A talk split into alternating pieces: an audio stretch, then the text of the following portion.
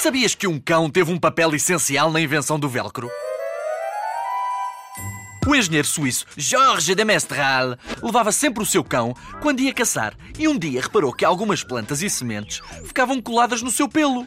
Intrigado, tentou reproduzir exatamente a mesma ideia usando uma fibra sintética chamada nylon. É o mesmo que se usa nas canas de pesca para pescar. Após testes e testes e testes e testes, conseguiu criar o velcro que usas hoje, por exemplo, nos sapatos ou nos ténis.